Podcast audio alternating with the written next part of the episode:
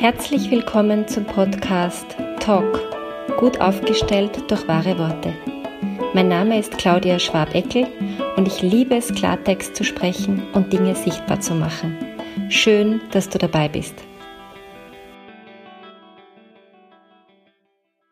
In der heutigen Folge möchte ich darüber sprechen, wie es ist, wenn einer der zwei Gesprächspartner ähm, der Meinung ist, dass er mehr Macht besitzt. Und es wird eine sehr persönliche Geschichte, die mir gerade erst gestern widerfahren ist. Aber es war so eindrücklich und ich habe alle meine äh, gelernten hm, Dinge auspacken dürfen, damit diese Situation für mich ähm, gut verläuft. Also folgende Situation. Ich hatte eine Polizeikontrolle äh, in einer Situation, wo ich schon vor einer Woche eine Polizeikontrolle hatte. Vor einer Woche bin ich zu schnell gefahren. Diesmal bin ich definitiv nicht zu schnell gefahren. Ich habe auf den Dacho geschaut. Ich weiß ganz tief in mir drinnen, ich bin die 30 gefahren, die dort gefordert sind.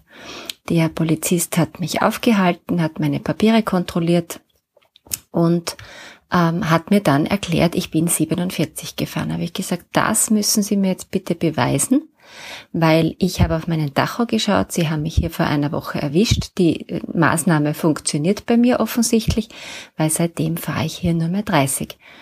Ja, aber wir haben sie ähm, gemessen und ähm, es ist jetzt eine, ein Mandats, eine Mandatsstrafe von 30 Euro fällig. Habe ich gesagt, ja, die 30 Euro habe ich letzte Woche bezahlt und da war das auch total gerechtfertigt aber heute müssen Sie mir beweisen, dass ich zu schnell gefahren bin. Dann ist er zu seiner Kollegin, ähm, die haben dort irgendwie gemunkelt und da war dann sowas zu hören wie, ja, wie soll man das jetzt beweisen und so, das habe ich mitgekriegt. Und dann kam ein Dritter, also die waren insgesamt zu dritt dort. Und dieser Dritte ist der, um den es hier jetzt geht, weil ähm, das war so ein 28-jähriger ähm, etwas muskulös aufgeblasener Polizist, der sich gleich mal körpersprachlich, also ich saß ja noch im Auto, vor meiner Scheibe aufgebaut hat mit den Händen in der Hüfte und einer sehr schroffen Stimme. Was ist da los? Und dann habe ich gemerkt, okay, Claudia, jetzt darfst du aufpassen. Und meine allererste Maßnahme war, ihn anzuschauen und ihm zu sagen, ganz ruhig, ähm, dass ich das eigentlich mit dem Kollegen aus bespreche gerade ähm, und dass ich jetzt mal aussteigen werde. Weil er hat sich nicht nur vor mir aufgebaut und hat die Stimme erhoben, sondern es war auch allein durch unsere ähm, Sitz, also durch meine Sitzposition und sein Stehen, schon so ein Machtgefälle in der Situation, das war ganz ungeheuerlich. Dann hat er zuerst nicht Platz gemacht, um mich aussteigen zu lassen. Das war sozusagen die nächste Machtdemonstration, so quasi du bleibst sitzen. Habe ich natürlich nicht gemacht.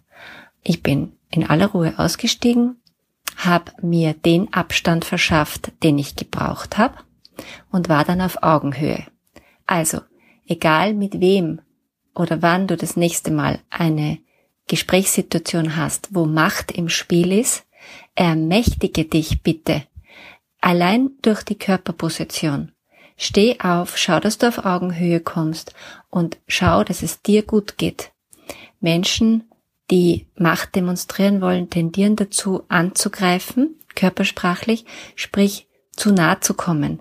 Und Unsere Reaktion darauf ist dann meistens, dass wir uns ducken und klein machen. Das ist aber nicht hilfreich in so einer Situation. Das heißt, wenn jemand diesen Schritt setzt, zu nah zu kommen und Macht zu demonstrieren, einfach einen Schritt zurückgehen. Und wenn da hinten ein Auto ist, einfach die Richtung wechseln oder irgendeine Wand ist oder so. Und dann, das war sozusagen mein erster Hinweis, dann habe ich gemerkt, dass ich schon wütend werde, ähm, einfach ob der Tatsache, dass ein 28-Jähriger in Uniform glaubt, er ist mehr wert oder wichtiger oder definitiv im Recht oder so. Das habe ich dann versucht, ähm, mit tiefen Atemzügen auf später zu verlegen, diese Wut. äh, und habe ihn dann direkt angeschaut und habe gesagt, okay, jetzt lassen Sie mich mal aussprechen, damit ich Ihnen überhaupt erklären kann, worum es geht. Habe ihm die ganze Geschichte erzählt, habe ihm auch erzählt, dass der Kollege mir nicht beweisen kann, dass ich zu schnell gefahren bin, weil er konnte mir zwar eine äh, Geschwindigkeitsmessung zeigen, auf der 47 stand, aber es waren ja parallel zu mir noch weitere drei Autos dort. Das heißt, wenn da nicht auch das Nummernschild erfasst ist, kann er nicht äh, mir beweisen, ich merke, da ist noch ein bisschen Zorn in mir, sonst würde meine Stimme nicht überschlagen. Ich war ja auch erst gestern. Ähm, kann er nicht beweisen, dass es sich um mein Auto handelt. Ja? Es kann ja auch sein, dass er jedem diese gleiche Zahl hin äh, vor die Augen hält. Ja? So, ähm, und dann kam sozusagen der ultimative Angriff von diesem äh, jungen Herrn. Und ähm, dann war, ja, wenn Sie es nicht zahlen wollen, also auch in der Sprache ist etwas ähm, unangebracht und laut, wenn Sie es nicht zahlen wollen, dann kriegen Sie eine Anzeige. Und wissen Sie eh, wie teuer das ist. Also da war dann so die Drohung mit den höheren Strafen und so weiter. Und dann habe ich ihn angeschaut und gesagt, ja, wissen Sie, es ist für mich schwierig, äh, für etwas zu bezahlen, von dem ich 100% weiß, dass ich es nicht falsch gemacht habe. Und Sie können es mir nicht beweisen.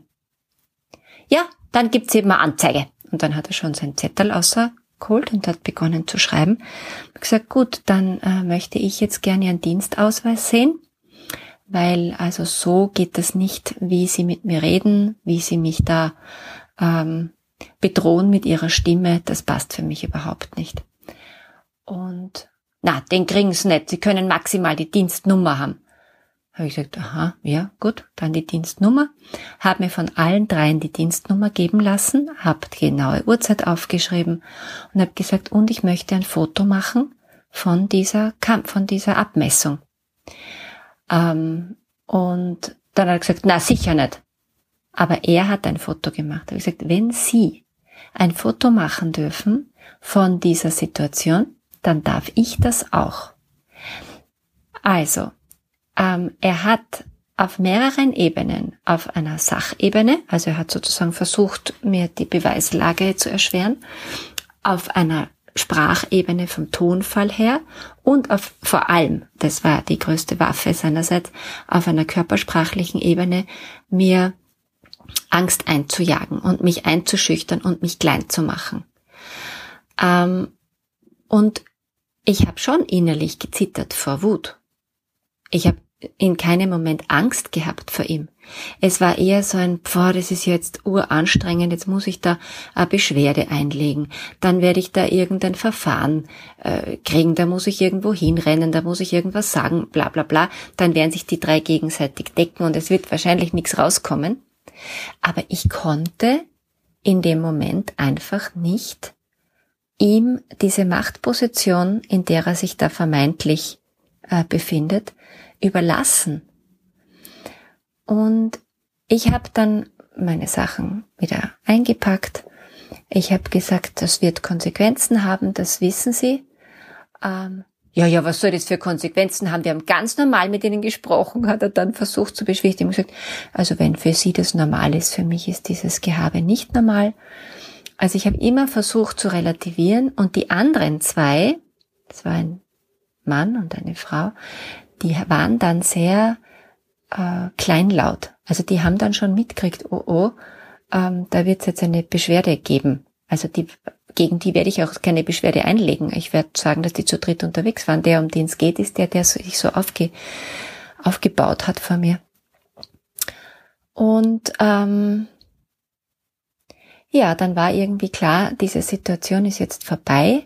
Ich habe bemerkt, also der wichtigste Akt war das Ansprechen von dieser aggressiven Art von ihm und vor allem das auf Augenhöhe kommen und den richtigen Abstand haben. Also ich habe dann wirklich bemerkt, meine Schultern richten sich auf, mein Rücken richtet sich auf. Ähm, ich habe Blickkontakt aufgenommen. Ich habe nicht, ich bin nicht in eine Kampfposition mit ihm gegangen, überhaupt nicht, weil es war völlig zwecklos, ja, sondern ich bin in eine machtvolle Sprachposition gegangen. Das ist ein Unterschied. Ich habe ihn nicht angegriffen, ich habe ihn nicht beschimpft, ich habe einfach nur angesprochen, was er macht und was das mit mir macht, habe gebeten, dass ich aussprechen kann und so in aller Ruhe. So, dann habe ich die Türe zugemacht. Dann bin ich natürlich ganz brav meine 30 weitergefahren und zum nächsten Parkplatz. Und beim nächsten Parkplatz musste dann mein lieber Mann herhalten, weil den habe ich dann angerufen und habe diese ganze Wut und dieses ganze Schimpfen wollen und dieses ganze, ja, so ein junger Kerl, der glaubt, er ist besser als ich und all das, was mich vorher so wütend gemacht hat, habe ich rausgelassen. Also ich habe meinen Mann vorgewarnt und gefragt, hast du kurz Zeit, ich muss jetzt das kurz loswerden. Wenn ich ihn nicht erwischt hätte, sage ich auch gleich dazu, hätte ich meinen Trick angewandt und die Kopfhörer in die Ohren gesteckt und einfach am Parkplatz mit mir selber vor mich hingeschimpft sozusagen, einfach um diese um diese Energie loszuwerden. Das, da, da wird viel Energie hochgezwirbelt, wenn so eine Machtsituation äh, ausgenutzt wird von einem Part und nämlich völlig ungerechtfertigt ausgenutzt wird. So, dann habe ich die ganze Energie irgendwie rausgepustet und rausgesprochen und rausgeschimpft und ähm, bin dann weitergefahren. Ich hatte einen Termin und habe dann bemerkt, wie sich so Meter für Meter, Minute für Minute mein Körper wieder beruhigt, die Anspannung weicht, die Stirnfalten sich wieder aufweichen und glätten und es war erledigt. Und ich hätte mir natürlich unfassbar viel Folgeärger gespart. Wenn ich einfach gesagt hätte, ja, in Gottes Namen, dann zahle ich halt diese 30 Euro. Aber ich hätte nicht sehr, mit sehr geraden Rücken ähm, und erhobenem Haupt diesen Tag und diese Tage danach weitergehen können. Und wenn ich jetzt zurückschaue auf die Situation, dann kommt sowas wie ein gesunder Stolz auf mich selber, so wie ein Schulterklopfen, ein Hey, gut, hast du gut gemeistert, ja, der wollte dich provozieren und du hast dich nicht provozieren lassen. Der das Ergebnis ist für mich nicht nur dann gegeben, wenn die irgendeine Rüge kriegen oder wie sagt man denn da, Polizei intern, das weiß ich nicht. Gibt es einen anderen, anderen Ausdruck, glaube ich. Aber, und ich werde wahrscheinlich auch mehr bezahlen als 30 Euro. Aber um das geht's mir gerade gar nicht, sondern es geht mir da tatsächlich ums Prinzip und um meine Würde. Und die ist mir schon was wert. Und die Einladung ist, egal wo so ein Machtgefälle herrscht in deinem Leben, ob das jetzt ist zwischen dir und einem Elternteil noch immer, ob das ist zwischen dir und deinem Partner, ob das ist zwischen dir und deinem pubertierenden Kind, ob das ist zwischen dir und deinem Chef oder deiner Chefin, ob das ist zwischen dir und einer Arbeitskollegin oder einem Arbeitskollegen oder sonst jemanden versuch einmal einen anderen Weg. Versuch einmal nicht klein beizugeben, nicht dich in dich zurückzuziehen, weil du vielleicht an Kindheits ganz arge Machtverhältnisse erinnert worden bist, weil wenn Kinder und Erwachsene einen Machtkampf haben, dann verliert man als Kind im Normalfall weil man schlichtweg und ergreifend nicht auf Augenhöhe gehen kann, aufgrund der Körpergröße. Und das ist einer der Hauptgründe, warum wir in so Machtsituationen oft automatisch klein beigeben. Wir geben klein bei, weil wir uns erinnern an die Kindheit, wo wir klein beigeben mussten, weil wir klein waren. Das sind wir aber nicht mehr. Wir sind erwachsene Menschen. Ich gehe davon aus, dass diesen Podcast nur erwachsene Menschen hören. Oder vielleicht hoffentlich, das wäre schön, Jugendliche, die aber auch schon von der Körpergröße so gut wie erwachsen sind. Und das ist der Unterschied.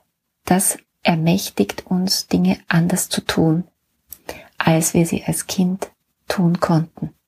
Und auch die Stimme eines Kindes ist automatisch schwächer, leiser, dünner aufgrund des Stimmumfangs als die eines wütenden Erwachsenen.